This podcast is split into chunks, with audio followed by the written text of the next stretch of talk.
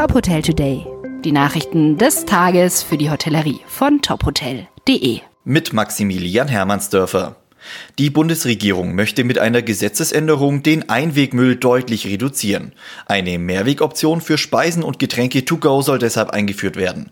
Bundesumweltministerin Svenja Schulze sagte dazu am Mittwoch: Essen zum Mitnehmen gehört für immer mehr Menschen zum Alltag dazu. Und die Kehrseite sind aber wachsende Müllberge in vielen Haushalten. Das muss aber nicht so bleiben. Noch ist Wegwerfplastik in vielen Restaurants, Imbissen und Cafés die Regel. Mein Ziel ist es, dass Mehrwegboxen und Mehrwegbecher für unterwegs der neue Standard werden. Konkret bedeutet das, ab 2023 sollen Restaurants, Cafés und Bistros dazu gezwungen sein, neben Einwegbehältern auch Mehrwegoptionen anzubieten. Bereits ab 2022 soll es auf Getränkebehälter aus Plastik Pfand geben. Nach der Lockdown-Verlängerung von Bund und Ländern reagiert die Branche mit teils klaren Worten. Der Bayerische Hotel- und Gaststättenverband fordert Planungssicherheit für Unternehmen, Gäste und Mitarbeiter sowie verlässliche wirtschaftliche Rahmenbedingungen. Die Softwareprobleme bei der Auszahlung der Novemberhilfe müssten endlich behoben werden.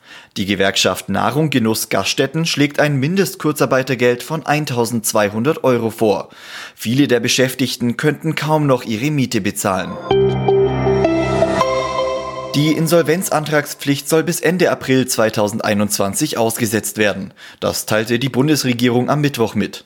Bisher galt die Insolvenzaussetzung bis zum 31. Januar. Die Verlängerung solle den Schuldnern zugutekommen, die einen Anspruch auf finanzielle Hilfen aus den Corona-Hilfsprogrammen haben, diese aber noch nicht vollständig erhalten haben. Voraussetzung sei grundsätzlich, dass die Hilfe bis zum 28. Februar beantragt werde.